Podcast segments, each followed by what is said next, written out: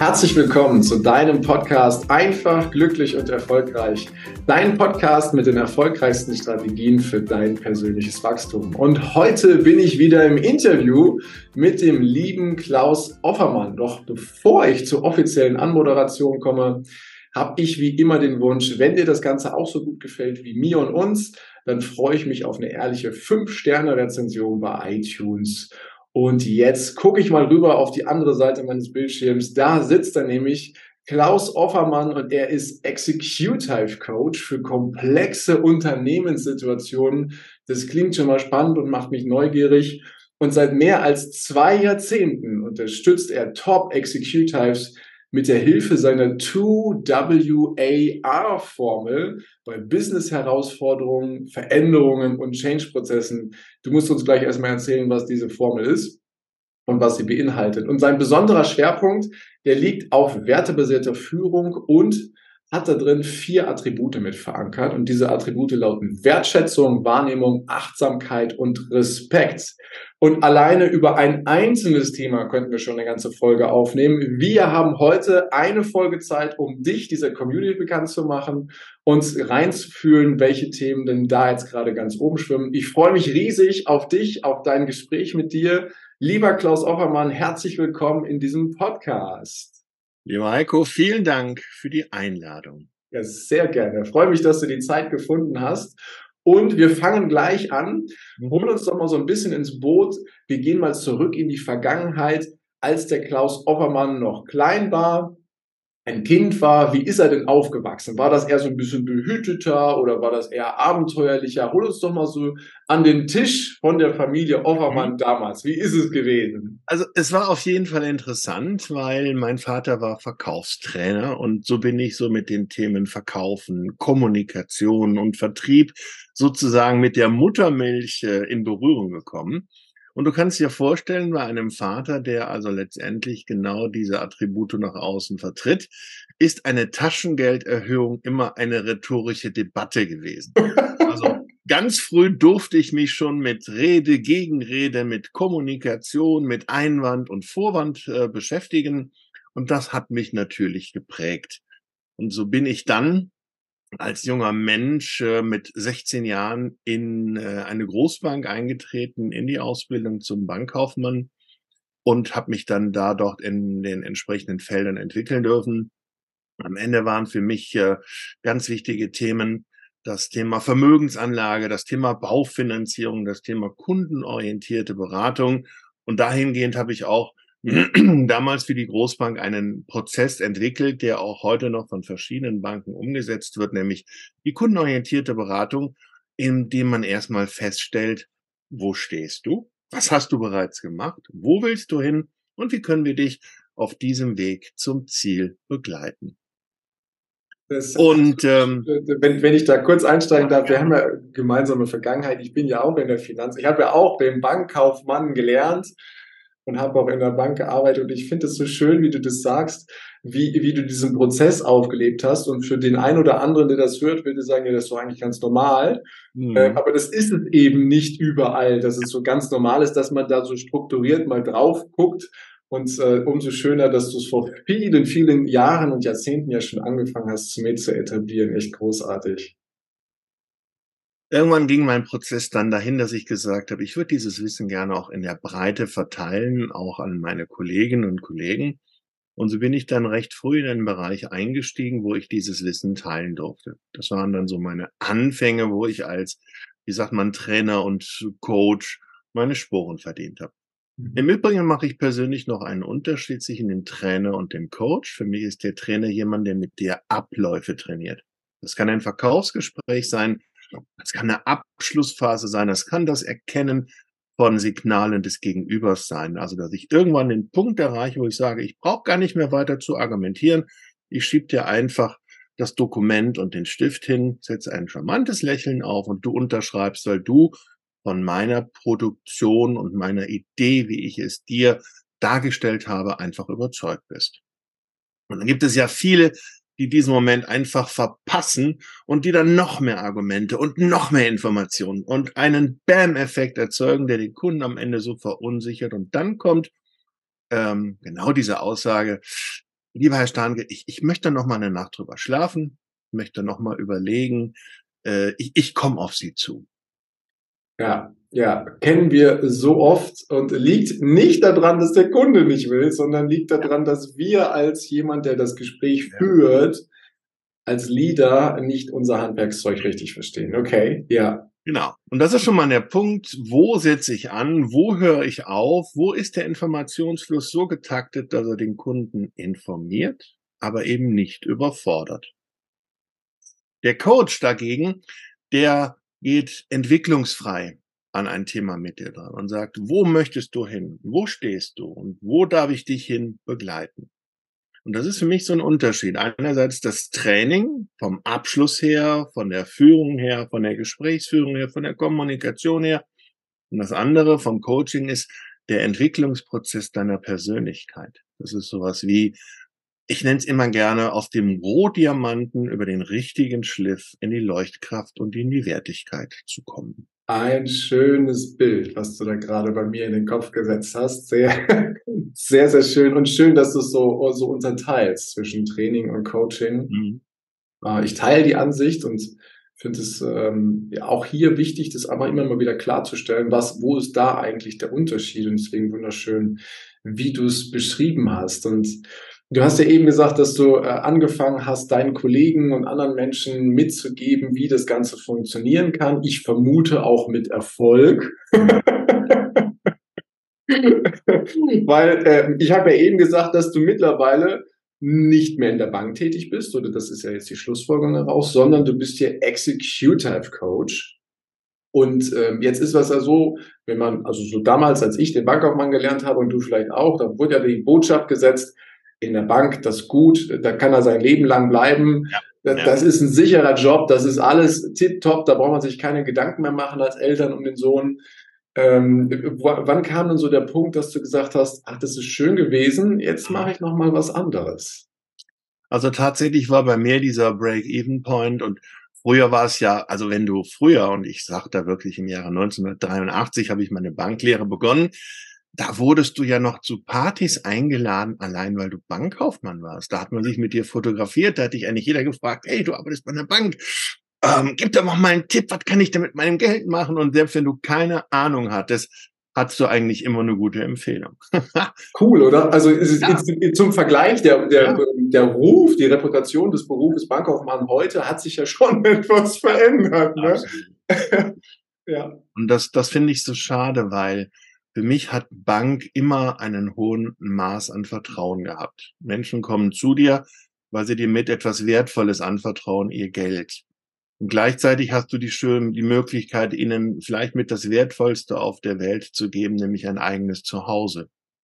Und ja. genau diese Form, die ganz, ganz viel auch mit Gefühl, mit Empathie, mit Vertrauen und mit einer Begleitung zu tun hat, hat sich für mich im Laufe der Jahre ganz stark gewandelt. Und für mich war der Break-Even-Point, den ich eben erwähnte, als ich nicht mehr in die Lage versetzt wurde, kundenorientiert zu beraten.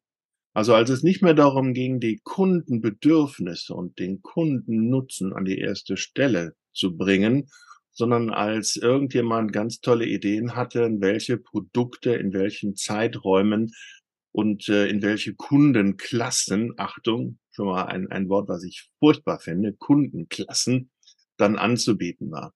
Und für mich heißt Beratung die Form von Freiheit, zusammen mit dem Kunden zu fragen, was brauchst du, was möchtest du, was ist wirklich für dich sinnvoll. Und das gilt für mich für alle Bereiche der Bank. Das fängt beim Girokonto an, und zwar bei der Kontoform über die Art und Weise, wie viele Bewegungen hast du? Brauchst du eher ein Online-Konto, weil du dich in der Welt gut auskennst? Brauchst du eher die Betreuung, die Beratung, die Begleitung? Dann brauchen wir über die Online-Welt nicht weiter zu reden. Und genau dieses Gefühl, dass der Banker als der Vertraute, die Bankerin als die Vertraute an deiner Seite steht, das hat in meinen Augen ganz stark gelitten. Und ich glaube, dass Banken ganz gut daran täten, sich ihrer, ihrer Rolle als Begleiter ähm, sogar als jemand, der eine ganz wichtige Funktion hat im Bereich Vermögensaufbau, Vermögensclearing oder auch Vermögenserhaltung, da nochmal zu überdenken, was können wir tun, um Kunden auf eine andere Form anzusprechen und wie können wir auch zukünftig dafür Sorge tragen, dass uns die Menschen wieder vertrauen. Mhm. Und toll, dass du es erwähnst. Und ich möchte hier nochmal äh, die ergänzende Frage mit reinbringen. Das, das, wir reden jetzt von Banken. Mhm. Das ist aber nicht pauschal auf alle gemünzt. Ich kenne beispielsweise auch einige, die äh, die Ansätze haben, die du gerade auch geschildert hast, die ja erstrebenswert sind und wo nicht die Kehrseite, also dieser Produktverkauf, so ich habe ein Produkt und ich muss es an jeden verkaufen, äh, unbedingt im Fokus steht. Klar, eine Bank will auch ihre Unternehmen und ihre Umsätze und Geschäfte machen, gar keine Frage. Doch es ist halt die Frage des Ansatzes. Ne? Und ähm, die Bankwelt hat von der Reputation definitiv gelitten. Es gibt einige, die leben das so, wie du sagst, und dafür trainierst du ja wahrscheinlich auch, und dafür bist du ja auch eben mit unterwegs, um mehr dazu zu bringen. Und da würde ich gerne mal den, den Fokus drauf legen, wie das eigentlich in der heutigen Zeit funktionieren kann. Weil wir erleben ja schon eine gewisse Drucksituation. Ne? Nehmen wir, gehen wir mal in die Bankwelt rein. Ähm, das ist ja ein betriebswirtschaftliches Unternehmen, auch wenn der Bank viel, viel Geld anvertraut wird.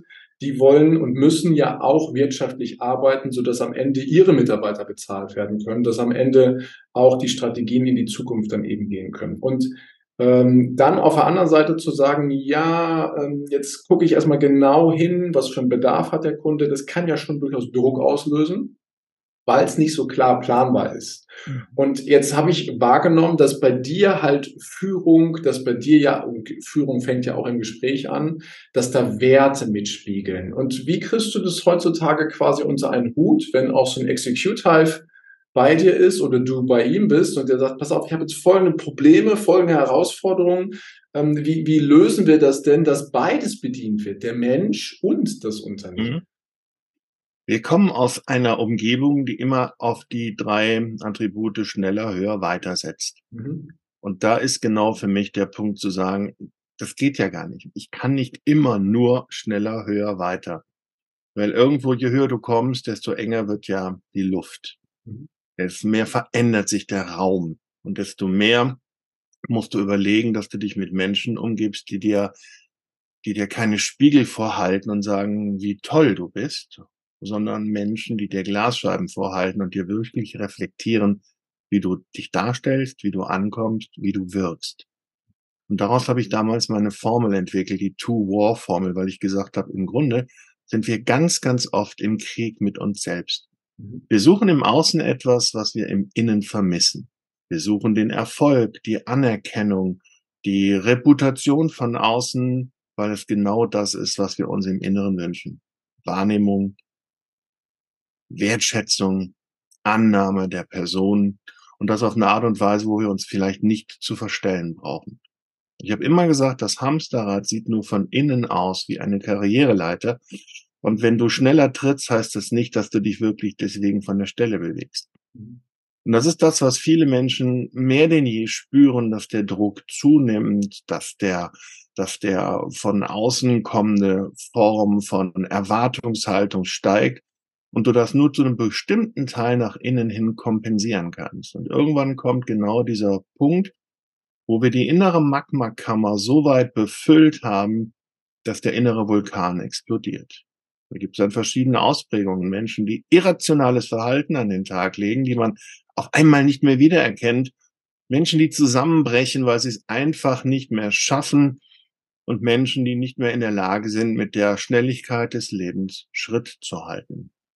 Das hat mich dazu veranlasst, in meinem reifen Alter tatsächlich nochmal auf die Schulbank zu gehen. Und ich habe innerhalb von ähm, drei Jahren dann entsprechend meinen Therapeutenstatus nachgezogen, damit ich diese Menschen auch heute noch begleiten und betreuen und supporten und tatsächlich auch, wir reden von einer Wiederaufrichtung. Du hast in einem letzten Podcast so schön gesagt, du kannst Menschen am Gang erkennen, wie es ihnen geht.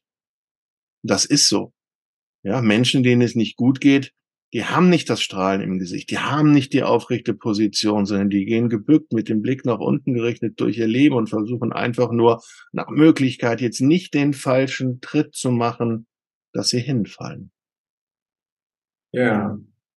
Hui, hui, hui, okay.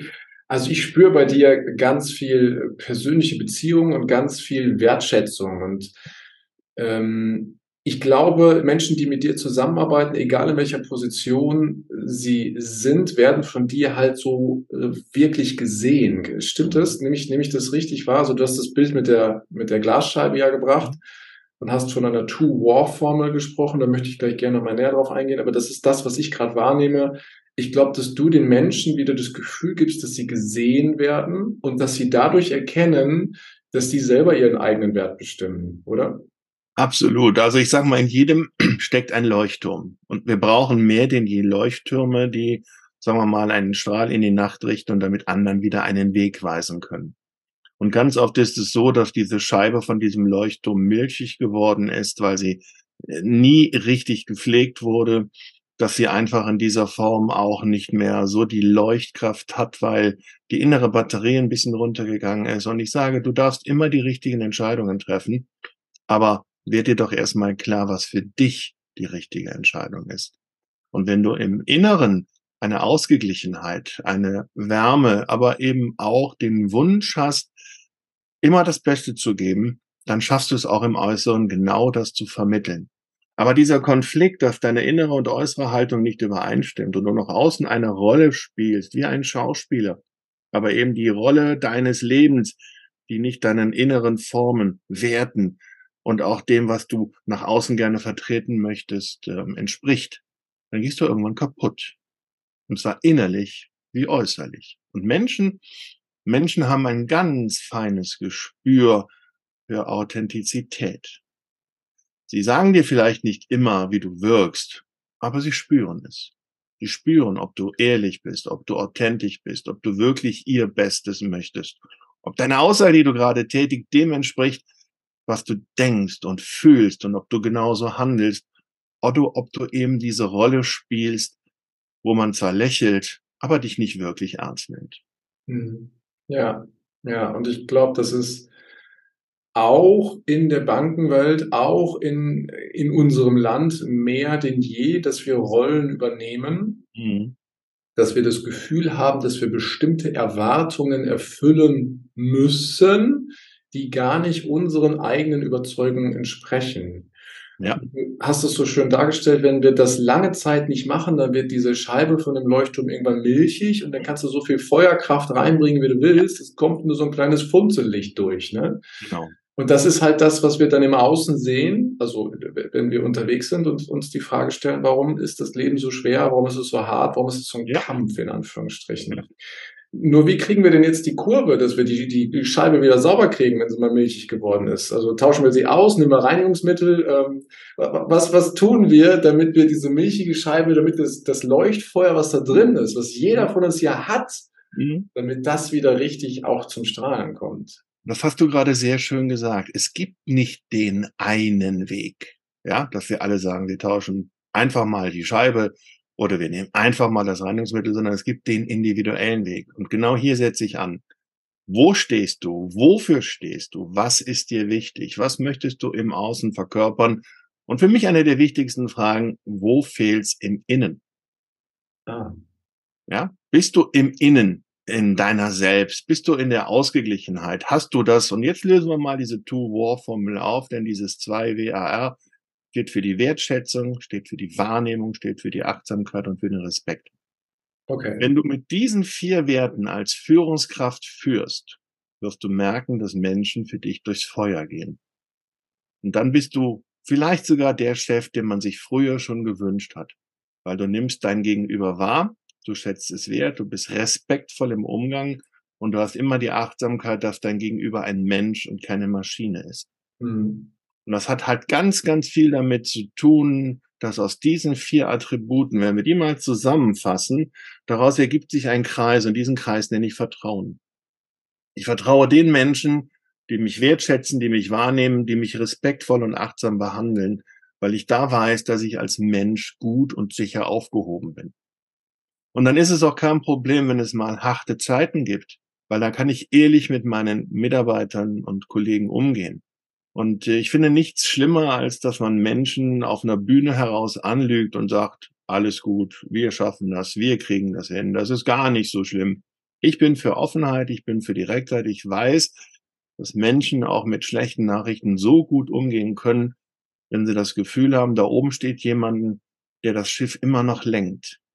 Ja, der sagt, okay, wir haben jetzt ein schwieriges Gewässer. Wir haben uns einen Lotsen an Bord geholt, der uns durch diese schwierigen Gewässer durchhilft. Und gemeinsam werden wir das schaffen. Aber dafür brauchen wir eure Kraft, eure Unterstützung und den Glauben daran, dass sie es gemeinsam schaffen. Und ich glaube, das ist der Punkt, wie wir heute und in Zukunft Menschen, Mitarbeiter wieder in eine Führung bringen, die den Namen Führung verdient. Wow. Wow. Ich habe zwei Fragen im Kopf. Mhm. Die erste ist, also es klingt ja großartig, was du da sagst. Die erste ist, wie reagieren Menschen? Nehmen wir mal diese Bühne, die du gesagt hast, ne? Unternehmensversammlung, Halbjahres, Jahresversammlung, was weiß ich, da wird der Vorstand erzählt oder wer auch immer. Ähm, und dann kommt diese Offenheit, diese mhm. Ehrlichkeit zutage. Mhm. Wie reagieren die Menschen im Auditorium? Das war der erste Teil des Interviews. Vielen Dank, dass du dir bis hierhin die Zeit genommen hast. Und gleich geht es weiter. Ich wünsche dir viel Spaß mit dem zweiten Teil.